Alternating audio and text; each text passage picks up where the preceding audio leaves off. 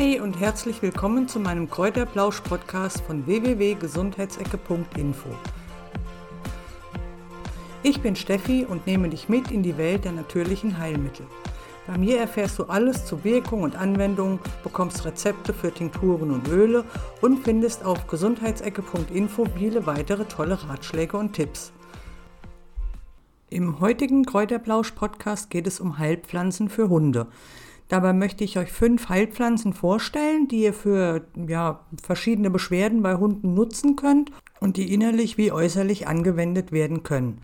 Am Ende gibt es wie immer wieder einen Gutschein für euch. Bei den Heilpflanzen, die ich euch heute vorstellen möchte, geht es also nicht darum, dass ihr auf die Schulmedizin verzichtet, sondern dass ihr vielleicht eine Kombination aus Schulmedizin und alternativer Medizin nutzen könnt, damit ihr euren Hund nicht permanent mit den chemisch hergestellten Arzneimitteln zuballern müsst. Vor kurzem haben mir erst Bekannte erzählt, die einen Hund mit Arthrose haben, dass sie die ähm, Schmerzmittel also wirklich deutlich verringern konnten, dass sie nur noch etwa die Hälfte der Schmerzmittel geben, weil sie eben CBD und Anika-Umschläge und Kamille-Umschläge machen und somit dem Hund die Schmerzen praktisch auch nehmen, ohne dass sie Schmerzmittel geben müssen. Deshalb finde ich Heilpflanzen für Hunde eben auch so interessant, weil ihr die mit Medikamenten kombinieren könnt, aber gleichzeitig eben auch auf ähm, die Chemie ein bisschen verzichten könnt und somit eurem Hund auch was Gutes tut. Anfangen möchte ich heute mit Anika. Ich muss aber dazu sagen, Anika dürft ihr selbst nicht sammeln, da die Pflanze unter Naturschutz steht. Ihr könnt also wirklich nur in der Apotheke oder in, in Reformhäusern schauen, dass ihr Anika-Blüten und, und Anika-Essenzen findet, aber selbst sammeln dürft ihr die auf keinen Fall. Annika darf aber auch nicht innerlich beim Hund angewendet werden. Sie hat nämlich auch den Beinamen Hundstod. Das heißt, dass es in größeren Mengen also wirklich tödlich für den Hund ist. Daher solltet ihr Annika wirklich nur äußerlich verwenden. Die Inhaltsstoffe der Heilpflanze haben eine immunstimulierende, antiseptische, antibakterielle, antiarthritische und antirheumatische Wirkung. Außerdem fördert sie auch die Wundheilung und kann also somit bei Blutergüssen, Verstauchungen und Prellungen, Quetschungen, schlecht heilenden Wunden oder auch Muskel- und Gelenkschmerzen aufgrund von Rheuma oder Arthritis angewendet werden. Um Anika-Umschläge oder Wickel herzustellen, übergießt du vier Teelöffel Anika-Blüten mit 100 Milliliter kochendem Wasser. Diesen Sud solltest du dann so 10 Minuten ziehen lassen und sobald er abgekühlt ist, kannst du Umschläge hm, für den Hund machen, die du mehrmals täglich wechseln solltest. Auch hier nochmal die Warnung, also Anika bitte nicht innerlich verwenden, sondern nur äußerlich. Weiter geht es mit der Kamille. Die Kamille ist euch natürlich allen bekannt, hat eine desinfizierende und antiseptische Wirkung, wirkt außerdem krampflösend, schmerzstillend und beruhigt zudem noch. Ein weiterer Vorteil von Kamille ist, dass sie auch die Wundheilung fördert und spasmolytisch wirkt, was bedeutet, dass bei Spastiken Kamille auch eben verabreicht werden kann. Kamille könnt ihr als Tee oder als Umschläge nutzen. Also der Hund kann das so ganz unproblematisch trinken. Das ist also nicht giftig, sondern hat sogar noch eine hervorragende Wirkung innerlich. Und von daher könnt ihr also einen Tee kochen, den ihr also innerlich und äußerlich für den Hund verwenden könnt. Den Tee, den würde ich dann an eurer Stelle, würde ich den, also ein bisschen Tee ins, ins Trinkwasser geben. Das mögen die Hunde eigentlich ganz gerne. Und der Vorteil dabei ist, dass es sogar noch eine entblähende Wirkung hat. Ähm, ich habe also festgestellt, wenn unser Hund, wenn der Nassfutter kriegt, dann hat er also extreme Blähungen und das ist schrecklich und vor allen Dingen es stinkt bestialisch. Wenn ihr ein bisschen Kamillentee oder auch Kamillenblüten getrocknete ins Futter gebt, dann hat das also eine entblähende Wirkung und es ist also nicht mehr ganz so schlimm. Aus Kamillenblüten könnt ihr aber auch eine Salbe herstellen und die könnt ihr dann bei rissiger Haut oder bei schlecht heilenden Wunden könnt ihr die ganz problemlos auftragen. Die nächste Heilpflanze für Hunde ist der Löwenzahn. Ja, du hast richtig gehört, das Unkraut, das keiner im Garten haben möchte. Doch gerade der Löwenzahn, der hat eine sehr vielfältige Wirkung, was vor allem an den Bitterstoffen liegt.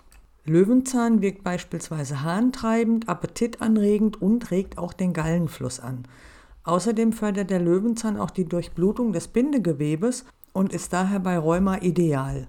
Löwenzahn hat aber auch eine verdauungsfördernde Eigenschaft, weil er die Produktion von Magen- und Bauchspeicheldrüsensaft anregt und somit ist er natürlich ideal, wenn der Hund mit der Verdauung Probleme hat. Die Heilpflanze Löwenzahn kann also als Futterzusatz gegeben werden, indem ihr getrocknete oder frische Blätter und das Futter mischt.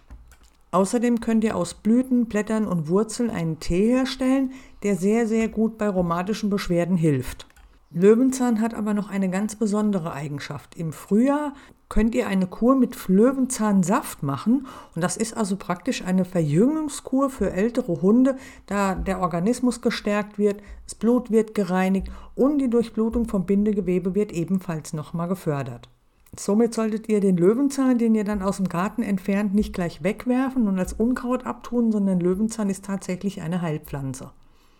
Ebenfalls eine entzündungshemmende Wirkung hat die Ringelblume. Die Ringelblume ist vielen natürlich unter dem Namen Calendula bekannt und da gibt es unheimlich viele Salben und Cremes, die mit Calendula angereichert sind. Die Ringelblume ist somit nicht nur für Menschen perfekt geeignet als Heilpflanze, sondern eben auch für Hunde. Calendula wirkt zum Beispiel antibakteriell, antimykotisch, antiparasitär, antiviral, entzündungshemmend, immunstimulierend und schmerzstillend. Allerdings müsst ihr beachten, dass die Ringelblume nur äußerlich angewendet wird. Innerlich darf sie also nicht verabreicht werden, aber äußerlich könnt ihr Umschläge machen, wenn ihr aus getrockneten Blüten und Blättern einen Tee hergestellt habt. Für den Tee benötigt ihr drei bis fünf getrocknete Ringelblumenblüten, die ihr mit 250 Milliliter kochendem Wasser übergießt und fünf bis zehn Minuten ziehen lasst. Sobald der Sud abgekühlt ist, könnt ihr ihn als Umschläge und Wickel benutzen. Natürlich könnt ihr auch eine Salbe oder eine Creme aus Ringelblumenblüten herstellen und die dann mehrmals auf die betroffenen Stellen auftragen. Die letzte Heilpflanze für Hunde ist der Thymian. Thymian ist zwar ein Heilkraut, hat aber einige Tücken. Aus dem Grund solltest du also den Thymian wirklich nur in ganz, ganz geringen Mengen dem Hund innerlich verabreichen, besser eigentlich nur äußerlich. Das liegt daran, dass Thymian die Schleimhäute der Verdauungsorgane richtig schlimm reizen kann und dann kann es also wirklich zu Durchfall und Erbrechen kommen und das ist ja eigentlich nicht Sinn und Zweck der Sache. Thymian hat aber viele gute Eigenschaften. Er wirkt zum Beispiel antibakteriell, antimykotisch, antioxidativ, appetitanregend, antiviral, desinfizierend, krampflösend und spasmolytisch. Außerdem wirkt Thymian auch gut auf die Verdauung und ist bei Würmern ein Hausmittel der Extraklasse. Doch wie schon gesagt, innerlich sollte er nur in kleinsten Mengen angewandt werden. Leidet euer Hund an Asthma, ist Thymian auch hervorragend, da er eine sehr positive Wirkung auf asthmatischen Husten hat. Aber auch bei Blähungen ist Thymian einfach unschlagbar. Auch dieses Heilkraut könnt ihr als Tee kochen und dann Umschläge und Wickel damit machen. Für den Tee benötigt ihr so drei, vier Zweige Thymian, die ihr in einen Topf gebt und mit 250 bis 500 Milliliter Wasser aufgießt, je nachdem, wie stark ihr diesen Sud haben möchtet. Das Ganze sollte dann etwa so 10 Minuten kochen, dann seid ihr alles ab, lasst es etwas abkühlen und könnt dann Umschläge für den Hund machen. Bitte beachtet aber, dass ihr trächtigen Hündinnen auf keinen Fall Thymian zum Verzehr anbieten solltet. Gleiches gilt auch für Hunde, die an Leber-, Nieren- oder Herzerkrankungen leiden. Die dürfen also auch keinen Thymian verzehren, aber ihr könnt äußerlich Wickel oder Umschläge anwenden. Das ist kein Problem. Natürlich sollt ihr immer einen Arzt aufsuchen, wenn euer Hund irgendwas hat. Also ihr müsst immer Rücksprache mit dem Arzt halten und nicht einfach eine Selbstbehandlung durchführen. Das war's dann auch schon wieder für heute. Wie versprochen gibt es natürlich jetzt auch einen Gutschein, beziehungsweise heute habe ich zwei Gutscheine für euch. Der erste Gutschein ist von Elbhunde und ihr bekommt dabei 10% auf das gesamte Sortiment. Der Gutscheincode für das 10% Angebot lautet Willkommen 10. Den Link dazu, den findet ihr natürlich in der Bio unter dem Podcast. Der zweite Gutschein ist für Check for Pet und hier bekommt ihr 55% Rabatt auf eine Probierbox. Ihr könnt dann die Hunderasse eingeben und erhaltet dann ein Probierpaket, was genau auf die Hunderasse eures Hundes zugeschnitten ist. Auch hier hinterlege ich den Link in der Bio unter dem Podcast. Habt ihr noch Fragen, könnt ihr mich natürlich jederzeit gerne unter steffi@ gesundheitsecke.info anschreiben. Steffi mit PH und IE. Natürlich könnt ihr auch einen Kommentar auf www.gesundheitsecke.info hinterlassen. Ich melde mich dann bei euch. Das war's auch schon wieder für heute. Schön, dass du dabei warst. Wenn dir der Podcast gefallen hat, freue ich mich natürlich über eine Bewertung und wenn du mir folgst, damit du immer mitkriegst, wann neue Folgen an den Start gehen. Ein schönes Wochenende noch und mach's gut. Bis nächste Woche. Tschüss.